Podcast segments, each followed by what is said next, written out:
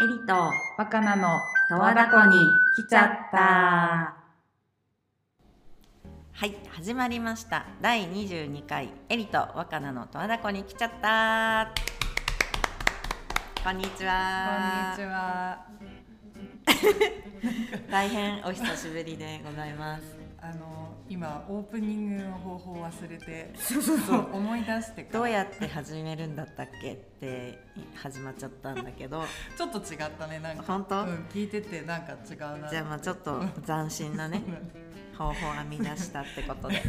いやそんなに違うかな あのちょっと声の張りっていうかトーンが違ったっていう話あそう。だったんですけどね。あのね、はい。もう5ヶ月ちょっとぶりなんですよ、はい。本当にね。もエリワカラジオのファンの皆様にはう 大変お待たせして申し訳ないですね。もう狼おばさんになそうってしま前回前回ね毎月やるって言ってたのにやってないって言って狼少女じゃなくておばさんになっちゃうって言ってたのにもうおばさんなっちゃった。なっちゃいました。しょうがない。あ 張り切っていきましょうもう10月だよ。うん。いやもうねめちゃ寒いんですよ。ー今日寒い。うん朝すごい冷えて、うん。今もねもう午後だけど結構低そいう。ね温本当にね突然だよねなんか。度突然。なんか9月はあんまりあれだったよね。涼しくならないっていうか昼はもうしっかり暑くてなんか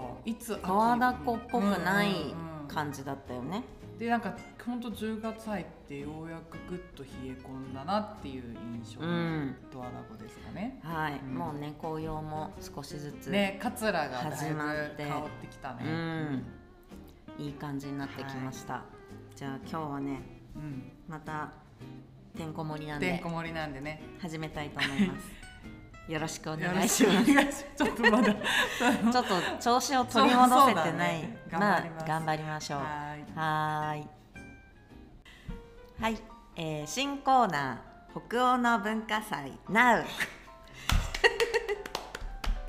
ちょっとエリさん、ナウってダサくないねですか？これ若ちゃんがつけたんですけどね。しかも、ナウか。全然ナウな話じゃないんでですけど、始めますね。そうです。ね。もりもりなんでね。そうなんですよ。は。い、お願えーいします。っと前回ね、うん。あの北欧の文化祭という小さな文化祭を始めますっていう話をして、はい。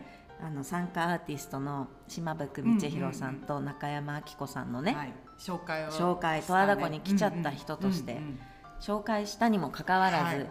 始まってからご報告していないっていう。なんとあんな素晴らしいはい。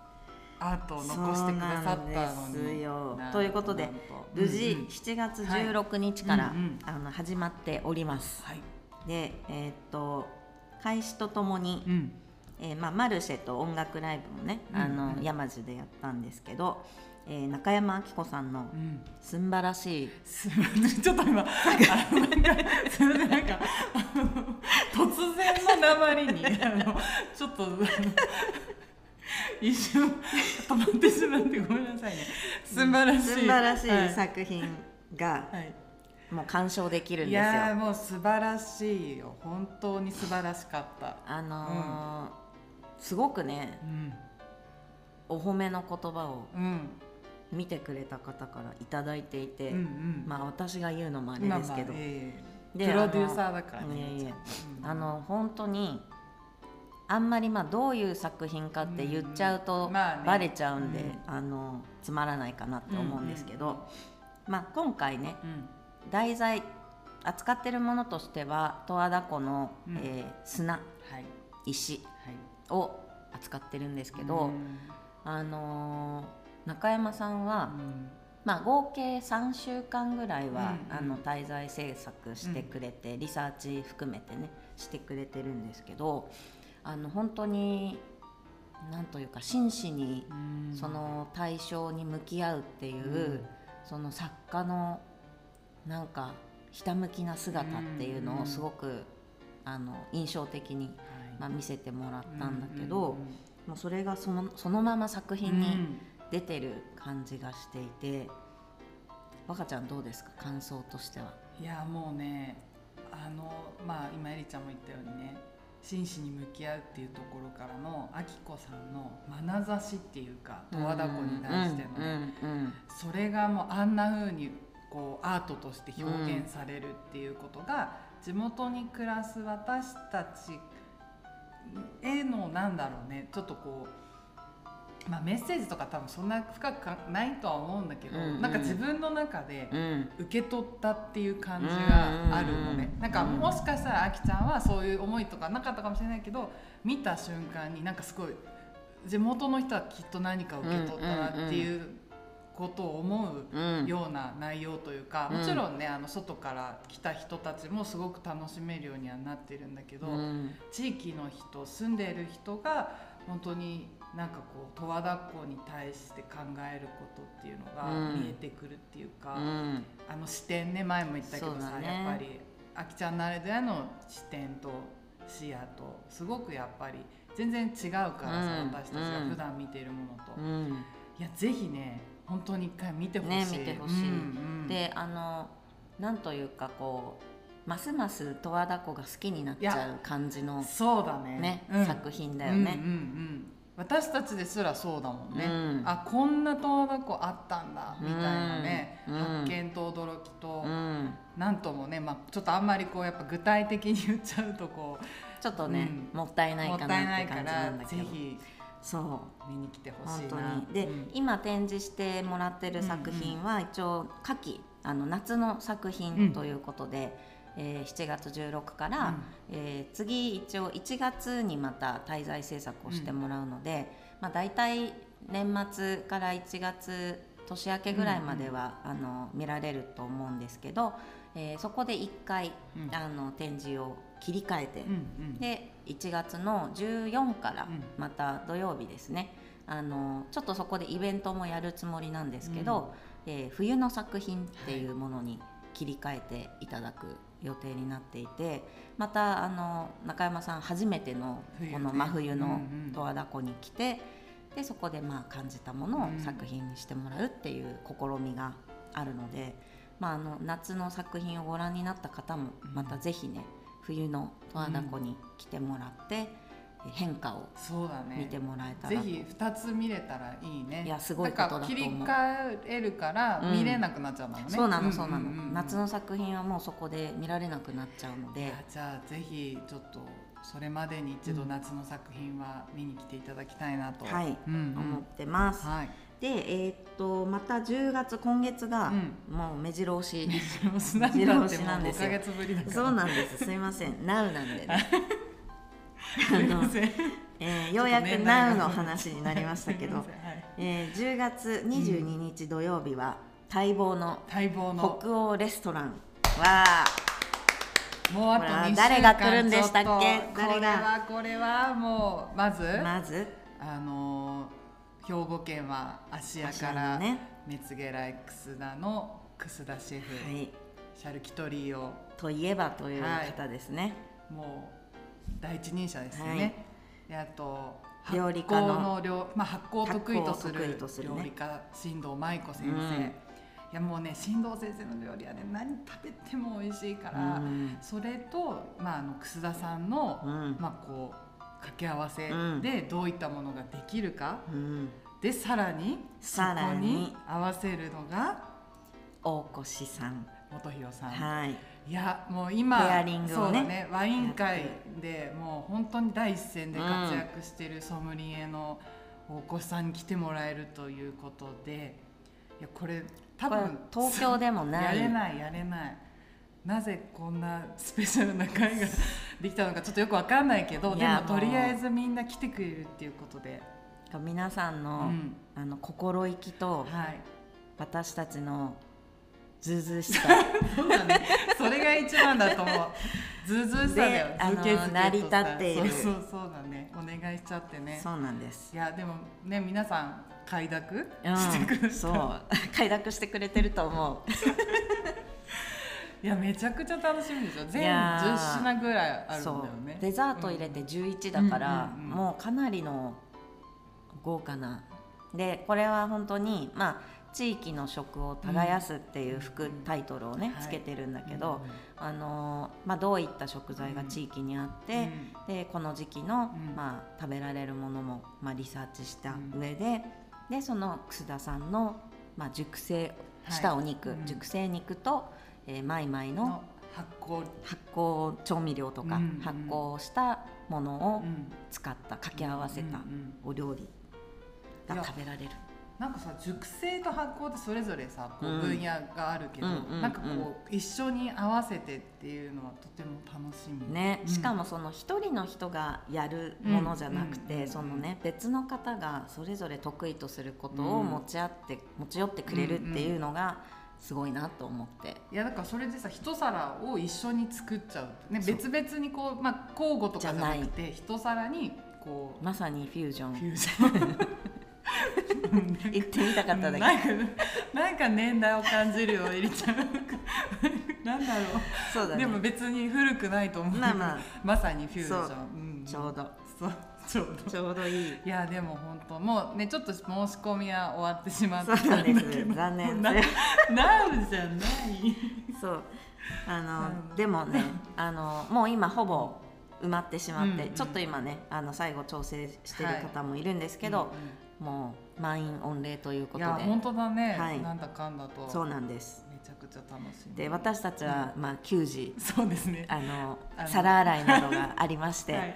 多分一緒には食べられないんですけど、残念なんですがでも皆さんにね楽しんでもらはい、楽しえたんでもらって。でししかも紅葉のあ真っ盛り。めちゃくちゃベストシーズン。そう。欲張りなレストランですね。うなんですよ。一夜限りの。スペシャルディナー、はい。またでも何かこう引き続きねね。こういうことができるとまたずうずうしくお願いしたい。人もね。いますね。はい、はい。でそれがうん10月22でしょ、でまた10月翌週ね。うん。2930の土日はまた十和田湖マルシェをやります。さっき夏のマルシェの話。ちょっと前ほら今ようやく NOW の話になったんでね。ね今回は何何店舗ぐらい？今回は、うん。えっ、とねちょっと他の地域もイベントがやっぱこの時あね期多くて、ね。なかなかちょっとあの出店者さんの取り合いみたいになってるところもありまして、うん。裏事情そうそうそうそう、はい。あのちょっと前回よりは少なくなっちゃうんだけどうんでもまあ15店舗ぐらいうん。はいらっしゃるかなと思います、うん。はい。でそしてうん「待ってましたの」うん。えー島袋道弘さんの作品の公開が、はえーまあ、今ちょっとまだ予定なんですけど、うんうんうん10月29日の土曜日から、まあ、マルシェの日から、うん。えーご覧いただけるように準備を楽しみ、はい、したいと思ってますので、えーいよいよ。もそう。で島吹さんの作品をねあの楽しみにしてくださってる方いるんじゃないかなと思うので、んん。ぜひぜひぜひ。はい。で10月に来ていただければ、うん。そのねまだ中山さんの夏の作品もうん。見られるので、ぜひいや見ていただきたいです。ー。もりもりですね。はい。目白押し。はい、詳しくはねあのホームページも、はい。ウェブにありますんでね。はい、はい。であと北欧の文化祭は一応インスタグラムもちょっとずつはい、投稿しておりますので、うん。そっちも見ていただけたらと思います。検索してください。はーいということで新コーナ新コーーナー。北欧の文化祭、はい。NOW 何そのなのでだからこれはほら北欧の文化祭の期間が2月までなんですそうよね2月末だってからいうやっぱロングなのでそそうの、まあ、毎月 お届けするためにそう。コーナー化したっていうことね。情報をお伝はいえしたいという思いで。はいコーナー化しましたんで、じゃあまた目指せ来11月、はい、楽しみに、はい、やっぱこの内容のさレポートというかさそうだね。ちゃんと。そう。あの皆さんの感想とかもね、はい。なんかちょっとシェアできたらなと思うので、はい。はい、ぜひ楽しみにしていてください。はい。はい、続きまして、エリと若菜のお出かけ。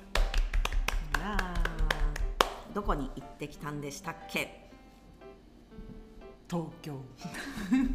東京。東京。東京です。はい。一緒にね行くのなかなかないんですけど。久しぶりだった。うんうん。あで？さ何？ちょっと思い出しちゃったんだけど すごい面白いことあったよね。ないなないこと。面白いことあったでしょ？あの、たね新幹線はい。で行こうとしたんですよ、あれ？その話じゃなかった。でねう。ん、あ違うあの新幹線の待合室うんうんに行ったら、あれ八戸だったんだけど、うんあのなんとね、その北欧の文化祭の協賛をしてくださってる、はい。あのまあ、ペペボボラさんってペットボトルにお米を入れてね、うん。ブランド化してる、うん。まあ、川町さんっていううん。お米屋さんが三沢にいらっしゃるんですけど、でそこの社長ご一家、なんかもともとそのね協賛してくださるからまあこうインタビューをしに一緒にねそうそうそうそう。行ったんだよね。会ってたんだよね。うんうんうんうん。でそしたらそのご一家がうん待合室の向かいにいて、えってななんってか見たことああれってなってそれでうん。わーって喋って、あちらもめちゃくちゃびっくりしててであちらもまあ東京に行くと、うんうんうん同じ新幹線だったんだけど、っていうね。そうねちょっと勝手に盛り上がっちゃったんだけどすごい面白いことがあったなっていう。私違うことえ違う？そんなうでも面白いこ後でいいといっぱいあった。よその流れで言ってた。あらあ本当、分かった。その話が出てきた時に。あオッケー。でえーっとそうでなんで東京行ったんでしたっけ？あの 笑笑いが。すいません。ちょっと面白いこと思い出しちゃったけど、うんうんうん。それは今関係ない。なんだろうそんな面白いことあったかな？いや東京に思い出せないな。行った理由は、うん。そのさっき話していた北欧レストランの、はい。まあ、シェフたちと打ち合わせをするっていう、まあ、メニューをね、決めにってはいいうことで会いにそ行って楠田さんも、えー、と兵庫から来てくれてね。4人でうんうん。東京で打ち合わせするために行きましたう、うね。ん、めちゃくちゃね有意義なうん。打ち合わせができて、本当に。なんか正直さこういう風に決まってくんだっていうかやっぱ2人のなんかこうプロの、ねそうだね。仕事をそうそうそうまま目の前で見たとそいうう感じ。ちょっとなんか、うん。私たちは必死にメモを取るぐらいしかあのすることはなかったんだけれども、まあアドバイスもできないんでね。そうそうそうそうでもすごいなんかこう、うんうん。あじゃあそれだったらこういうふうにしたらみたいな。いやなトントントントンそうそうそうってそう。一気にメニュー。一気に11品うん決まっちゃったからね。バンって決まああと今詰めてるね、うん。段階だと思うんですけどまあそういうのをしに行ってて。でせっかくだから、うん。まあちょっとその時にしか見れないものとかをっていうのでエリちゃんがうんうん。誘ってくれたのが、そうそうそう、んん国立ハンセン病資料館っていうのが、えっ、と何東駅だ？村山そうだそうだ、んん。東村山駅からさらにバスでうんうん。行く、まあ、ちょっと偏僻なところにあるんですけど、まあ、そこのね療養所の,、うん。あのお隣に資料館があって、えー生活のデザイン展っていうのがね、あの8月末ぐらいまで、やってたんですよね。うんうんうん。そう。でそれがまあ終わっちゃうからと思って行きたいって言って若ちゃんと一緒にうんうん。行ってきました。はい、いやなんかこうああまりねそのきっかけがないとうん。本当に行かない場所だし、行ったことなかった全然。そのハンセン病っていうものは聞いたこともあるしでもやっぱ詳しく資料館でね、うん。まとまって、あの今見れたっていうのがすごく良かったし、うん。なんかこうまあその当時はねどうしても、まあ、差別とかそういったことがあった記憶をきちっと私たちも認識しながら今どうするかみたいなところと、まあ、あと今回はその、うん。彼ら彼女たちがそのハンセン病の中で自分たちが使いやすいプロダクトをね、うん。あの本当にあれってもういわゆる一点物そうだよね。ねもう多分自分で作っちゃってる人も多いだろうし、まあどっかに頼んだかもしれないけど、まあ症状は違うからうん。それぞれ使いやすいものを一つずつ作ってるのを、まあ、生活の本当デザインっていうのをハンセン病患者さんたちの暮らしを覗かせてもらったっていう展示。なんか常設とねその企画展で、常設はもう本当しっかりハンセン病の歴史とかそうだね。まあ、どういうふうにこう差別をされてきてしまったかで、今どうあるべきかみたいなところをしっかり見た後で、うん。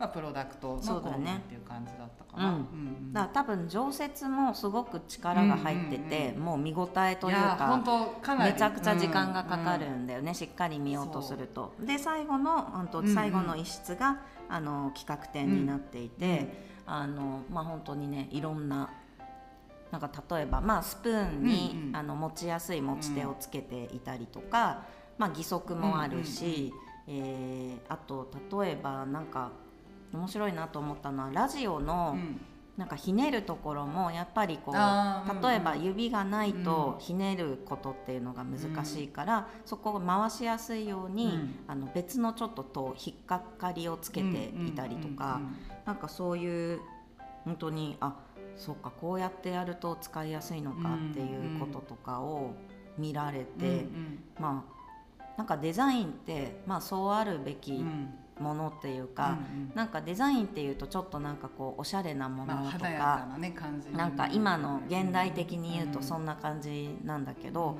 なんかもともとはやっぱりどうやって機能性を高めるかみたいなところを、まあ、デザイナーもやってきたんだなっていうこととか、うんでもそのデザイナーじゃない人たちうんもそうやって自分に合わせてやってきたんだなっていうことをすごいね勉強して、そう、うん、創意工夫っていうかね。うん。なんかさ当たり前なんだけどさ、まあ、要はハンセン病にかかっちゃうとそこに、ね、収容されてしまうっていうことで、実はいろんな職業の人がいるって書いてあった。じゃん、うん。なんかと要は棟梁大工さんみたいな人もいたり、うんうん。なんか結構自分たちでいろんなことができて、うんうん。でなんか歌舞伎とかもやってたりとか自分たちでね演劇とか合唱とか、うん。まあ、あとバンドとか、うんうんうん。なんかまあちょっと塀に囲まれてはしまったけどそのやっぱり文化みたいなこところはちゃんとそこにもうん。なんかあって、やっぱ自分たちで作ってきたっていうのがすごくうん。なんか面白いなっていうのは、うんうん。うんうん。でもきっとそういうのが生きがいというか、そういうものがなければ、やっぱりうん。自分たちのうん。暮らしというか命をうん。こうつないでいくみたいなことが難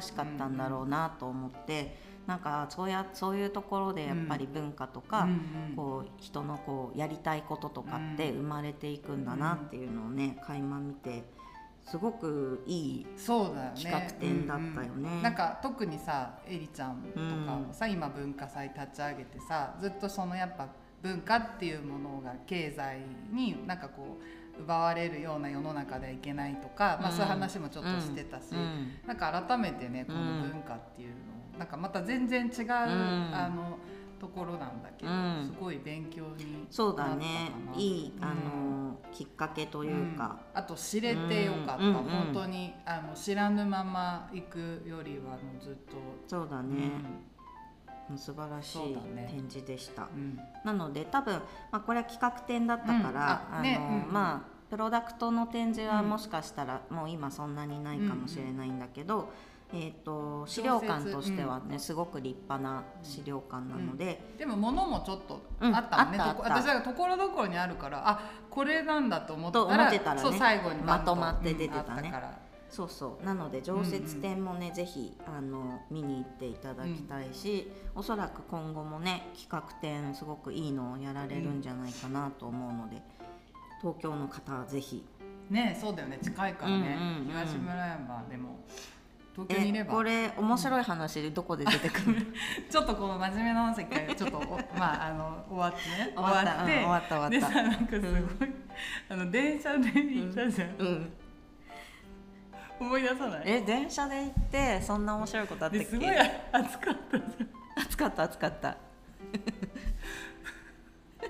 ちょっとカットしてね。これなんかもうそんなに面白いことあったっけ？えめっちゃ面白いことあったじゃん。えあのーおにぎりと焼きそばじゃなくて？あ、まあ、おにぎりと焼きそばはね、まあ、そのあのお昼ご飯のようにおにぎり3つと焼きそば1パックっていうのを1人1セットずつ買ったっていうのは面白いっていうか、まあ、ただの食いしん坊なんだけどだけど電車に乗ってってで降りたじゃん降りたらさエリちゃんがさなんかあハンカチ落としあまはいしたよですごい高校生みたいな男の子にさ引き止められて「はい」とか言っても「エリちゃんしょうがないな」って言った。らなんか私も肩叩かれて「ハンカチ落としてます」って言われてそうだそうだそうだ。思い出した思い出した。だからもうさエリちゃんが落としても何やってんのって言ったら横からまた私と違う。人がなんかポンポンってやって私の手の上パッて落ちてますよ。なんか連続でハンカチを落とすっていう事件が。もう。あったあった。いや暑い日だったから。さそうそうそうずっと手に持っててね。そう。でそれを膝の上に置いてんのに忘れて立ち上がったもんだから そうそう。私はね多分電車の中にまずハンカチ落として、で若ちゃんもしかしたらホームだったのかな、うん、なんかね連すごいよ2段階で二ね段階にあの引き止められてねそれぞれ。っていう面白い話。面白かったでしょ？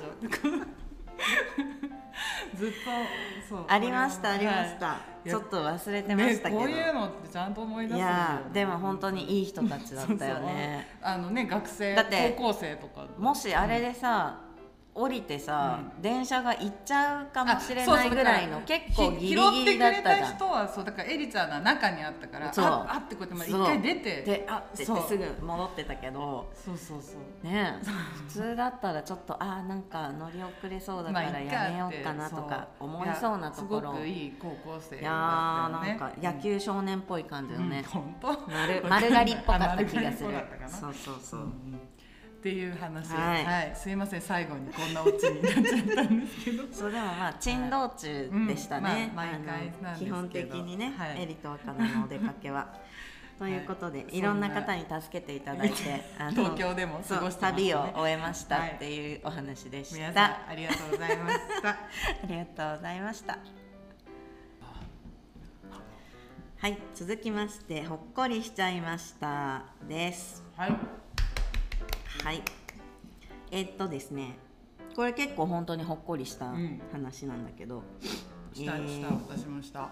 以前前回、うんうん。おそらくお話ししたと思うんですけど したした。あの、はい、若ちゃんは確信があるらしいんですけど、あの今十和田湖のその廃屋をね、えー環境省が撤去してくれているんですけれども、まあ、税金を投じて、で、えー、とその空き地になった更地になってしまったところを、えーまあ、本来はゆくゆく、えー事業者を民間事業者を入れてあの、まあ、地域がうん。経済的にもまあ循環していくようにしていかなきゃいけないんだけどその、えーまあ、2年後ぐらいまでの暫定期間を、えー、と地域の、うん。えー、とうちの風景屋を含めた4社で、えーじえー協議会っていうのを作ってまして、であの十和田湖の未来十和田湖畔の未来協議会っていう名前で、えーまあ、暫定運用をする会としてやってまして、エリちゃんが会長ね。そう。うん。なんとうん。会長やってます。会長。でその協議会として初めて、まあ、あのその協議会を組織してるメンバーがやりたいと思っていることを実現するっていうことで、えっとまあ森田さんって地域のね、うんうんうん。事業者の方がいらっしゃって、その方が、まあ、ヒメマス漁師さうん。んにこう感謝の気持ちを伝える会をやりたいと、森田さんはねいつも姫マスを使った料理を出してくれてるねとても美味しいんだけど。うんうん。でそのやっぱりなんでかっていうとあのまあヒメマスってもともと支笏湖からうん。明治時代に持ってこられたんだけど、そのまあもともといなかったというのもあるんだけど、えー孵化場があって、うんまあ、そこで孵化させたものを放流して、まあ、天然の生けすである十和田湖に、えーヒメマスが、まあ、いるっていう状態で、あのこれをなんか養殖っていう人もいるんですけど、うんうんうんでもまあ森田さんとしてはうん。これは養殖じゃないし、うんうんあのちゃんと漁師さんがうん。毎朝すごい早い時間に、うんあの一人で船を出して、うん。で刺し網を刺して、うん。まあ、取ってくれているっていう、うんやっぱ危険を冒してうん。取ってくれているんだっていう事実があんまりこう観光客の方とか、うんまあ、地元の人にもあのあんまり伝わってない、うん。でその漁師さんに感謝の気持ちが全然伝わってないし、うんうんなんか本来もうちょっと感謝されていいはずの仕事をしてくれているのに、あのもったいないっていうことで。で今回その姫マス漁師感謝祭っていう名前で、そうイベントをやりたいと。うん。で本当は9月の、えー、とあ違う8 8月にやろうとしてたんだけど、ちょっと悪天候とうん。ちょっとコロナのうん影響とかがあって、あの延期になってしまいまして、で、えー9月の末にこの間やりました。はい。でねすごいあの漁師さんまあ、漁師さんとあと、うん。まあ、漁協に勤めてるうん。事務職の方も含めて、えー10人来てくださって、あのまあ、現状漁に毎日出てる方は20人ぐらいうん。いるっておっしゃってたけど、まあ、半分ぐらい来てくださって、でまあイベントの内容としては、えー、と漁師さんには、まあ、漁師さんはヒメマスをそんなに食べない、まあそうね。もう食べ慣れてしまってるからうんうんうん。食べないのでちょっとこちらからあの競技会としてうん。焼き鳥を、うん。あの振る舞うっていうのと、お肉ね。そうお肉を振る舞うっていうのと,、うん。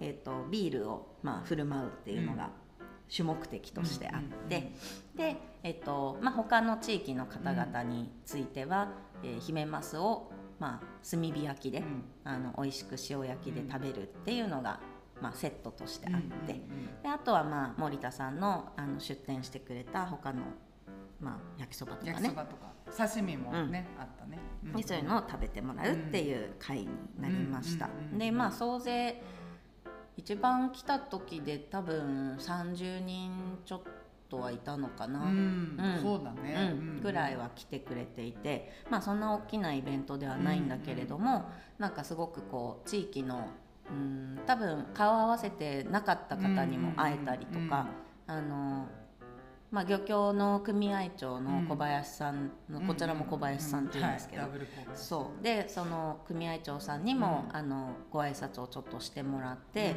なんか今の漁協の状況とかあのヒメマスがどれぐらい、ん。今どんな状況なのかとか、まあ、今後もし漁師になりたい人がいたらうん。うん。どうしたらいいですかっていう質問をしたりとか、うんうんうん。まあ、そういう感じでこう地域の交流にもなったかなと思うので、まあ、もうちょっとねあの来年もしやるとしたらもうちょっと大々的に、うん。あの一般の方もたくさん食べてくれるような、あの日って一般の人あのねあの広くは公募はしてなかったから、あのたまたま通りがかった人が多分食べてくれてた、うん。うんうんうんと思うけど本当にほぼ地域の。うん。いやとなんかねすごい客観的にめちゃくちゃいいなと思ってあんまりやっぱりああいうふうに地域の人が集まって飲み食いするっていうのが、なんかそのまあイベントがあったけどまあ参加は自由じゃない、うん。なんか自然発生的っていうか、うん。なんかこう寄り合いとかじゃなくて、うん。ああいう会議じゃないね。そうそうそう外でなんかふらってきてお酒飲んでご飯食べてっていうのが、うんうん。あの夕方の夕焼けが綺麗な時からこうどんどん暗くなって、うん。であのテントの明かりがポツポツポツついててあの外から見た時にすごいいい景色だったの、うんうんうん。本当に。なんかこういうのが週1回でもあってそれでなんか旅行者が混じったりっていう,、うんうんうんなんか想像がすごいできたからなんか発展しそうなイベントだなって思った、うんうんまあその漁師さんも忙しいからね毎週毎週はあれかもしれないけど、うん。例えば月に1回は来てもらう日を作ってそれ以外はなんかこう旅行者とうんうん。なんかああいうじ地域の人がの飲める場所ってそいううのは、だね。めなんかすごいいいなと思って、本当にねあの外側から本当ほっこりって感じ、うんうんうん。もう見てて、そうだね。あと何もないこう広場にさそうん。明かりがまず灯っているっていうのもすごいいいし、あのまあ細々とではあるんだけど、うん。こうやってこう地道にね、うん。あのまあ、場所を使っていくこととか、こうつないでいくみたいなことを、まあ、やっていく必要があるなっていうのもすごい感じたので、うんぜひねもうちょっとあの参加してなかった地域の方もうん。まだまだね、いいるもんね。るから、まあ、いろんな人がこう好きな時にうん来てくれるような、あのことができていったらいいなと思ってます。いやすごくはい。素晴らしいほっこりをいただきはいました、、ご参加いただきありがとうございました。これからも競技会をよろしくお願いします。皆さんもじゃあこの夜のほっこりイベントに出はい。会えるように、そう。ぜひね十和田湖に来てください。来てくださ い。はい。ありがとうございました。はい。それでは、えー次は今月の十和田湖。はい。イベントのおさらいをしたいと思います。まあさっきもねい。ろいろはいイベントのお話たくさんしましたがが今月っていうと10月ね。10月です、でまあちょっと22日の北欧レストランはもうちょっと申し込みを締め切りしてしまったので、はい。えーまあ、ご参加いただく26名ぐらいの方お待ちしております。はい。そして10月2930の土日うん。にはマルシェ十和田湖マルシェが、えーさっき言ってたあの空き地でね。空き地でうん行われますので、うんはい。あの毎年あのこの時期やっぱりりんごの最盛期なので、うん。あそうだね。りんご農家さんも、うんうん。あのまあ2店舗ぐらい来てくれるのでうん。うんあのぜひぜひあの生のりんごも買えますし、うん。まあ、加工品も買えますし、あの本当旬のものなので。いや本当に旬に食べると美味しいなって、本当にね思った。こっちに来て、よね。いやあの東京行った時とうんうん。か地元でりんご食べても何にも思わなかったけど、うんうんうん。本当に旬に目の前で農家さんから買うものってそうだね。最高のごちそうだよね、うん。うん。ぜひはい。はい、ということで、うん。まあ、ちょっとね青森の方は食べ飽きているかもしれませんけれども、まあ まああの。あの本当に美味しいりん。ごしか、あの出てないので、はい。ぜひ。あと他もね、うん。えー、と飲食店もありますし、うんうん。えー雑貨とかもありますし、ぜひぜひ来てください。ではい、えっとちょっとうん。まだ予定ではあるんだけど、うん。山樹のちょっとオリジナルの、あの物販もお、ここでお披露目できたらうん、いいなと思っていオリてジナルの物販。あかのちょっと今、コーヒーをオリジナルブレンドを作ってもらっていて、へー。でそれが、うん、ちょっと今月末間に合うかなって感じなんだけど、うんうんもし出せたら。あ前言ってた岩っていうのそう長沢コーヒーさんに作ってもらってるんだけど、そう。で今回ちょっとそのいつも出ていただいているコーヒーショップの方が出られないので、イベントのねそうちょっと。かぶりがございまして そう。なので、うんうちのコーヒーを出せたらいいかも確かに。と思って欲しいかも、うん。あったかいやつ。おります。うんうん。楽しみにしていてください。ででえーっと島福さんのはい作品。10月29土曜日から展示開始の予定です。でこちらもあの今中山さんの作品もあの一応事前予約制にしていて、あのまず必ずご連絡いただいて、うん。であの時間をちょっとねいくつか用意してるんですけど、あの山樹でちょっとご説明してからご案内するっていう形にしてますので、ぜひ。あの詳細はぜひウェブサイトをご覧ください。いやもうもりもりですね。ね。でこのイベントそうに合わせての紅葉もあるからね、そう。もうそれだけでもね、うん。本当にイベントがなくても十分な十和田湖なんですけど、もうお待ちしておりますので。ので、はい。ぜひぜひぜひ来てください。待ってますはい。それではエンディングのコーナはい。ーになってしまいました、なんか今日はやっぱ北欧文化祭のお話でねそう。もりもりでしたね。そうですね、んうん。まあ、芸術の秋ですしね。なるほど。いいんじゃないでしょうか。いいですね。そして食欲の食欲の秋ではいもありますんで、最近もらったものの話を そね。そのちょっとね。いつものもらい物のあのまたしたい。ねはい。私はですね、うん。最近まあキノコのマスタケマスタケ。もらいました、美味しいね。あの近所の仲良くしていただいているおじちゃんからいただきました、いいね。私あの浜ちゃんから浜ちゃんが英子さんと取りに行ったって言って、うん。さもだしをね、うん。めっちゃもう山そ盛り。んなにいいね、なんかもうどうどう消費しようと思ってとりあえずあの水煮にした？いやもうね全部使った？スープで、うん。あのなん大ミルク量消費系のはい。あのんミルク系にしたんだそうなの。どあうどうだった？美味しかった。だから要はへーポタージュ、ミルク系っていうかポタージュにしたけどやっぱ味強いから、うん。すごいもうキノコの風味がめちあゃくちゃ。ーいいね。しかもさちょっとトロトロするあそうなのそうなの。トロトロして、で砕いてもうん。なんかもう、結構食感が残ってるっていうかあんまり砕き私が砕ききれてなかっただけかもしれないけどそれがフードプロセッサーでやったの？あのあれフープロで、うんうんうんうん。あハンドミキサーか。ハンドミキサーにした、うんうんうんうん。ちょっと出すのめんどくさい。なるほどね。それがあれだったんじゃないかな。ちょっと次はフープロでやります、はいそうね。ちょっとサボったのね。サボった、まあ、こうききのこのね時期ですね。もうね。で湖も。キノコは本当に取りに行きたいけど、そう。やっぱ素人はねね。行ってはいけないから確実に分かる人もう分かる気がする。大丈夫ですか？本当に。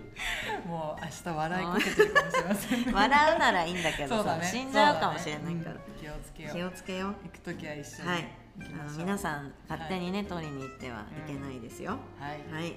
まああといろいろもらってますけど季節的にはキノコが一番旬な感じですかねもらって嬉しいものですね、うん、あのいついつでも嬉しいんですけど。すいません。ええついついね。ついつい。はい、やっぱ旬のものをいただくっていうのねすごいありががたいよね。ありがたいしだって自分も食べたいはずなのにさ、うん。それを分け与えてくれるなんて本当にすすごいことだなと思って、まあ山津に泊まればそのお裾分けがあるかもしれませんはい、うん。あとあれだね。もう栗今だね。栗のシーズン。あそうそうそう。栗。取りました？もうえっ、栗、と買いましたね。なんか目の前に落ちてあんなに落ちてるのに？いやちょっともうすごい栗ってくじけんのよ。虫とか、うんもう虫とか、まあわかるわかる。でしょ？だってさいや虫がいないようにと思って取ってももうバッて割った瞬間うわって出てきて それをなんかさもう取った3分の1とかなるともうくじけちゃって、うんそうね。もう次は買おうって。思か。った今次は買ったから、まあ、次は拾ってみようかな。そうだね、ん。もう今ほんといっぱい落ちてるからね。そうだね私も取りたいと思います。はい、ということで、うん第22話。ににうんそうそ無事に。うちょっとねまだ今年3回目なんですよ。なんかもうあれあだねれだね四半期四半期に1回のペースになっちゃってるけど、まあさっき11月もやる「NOW」って言っちなうゃったかだからら11話でやりましょう絶対に。11月、うん。そうねやります。だから全部このイベントがあってもう報告になるね。報告をちゃんとしよう。どんな様子だったかね。あと皆さんの感想と。そはい。うやりましょやりましょう。うはい。絶対に。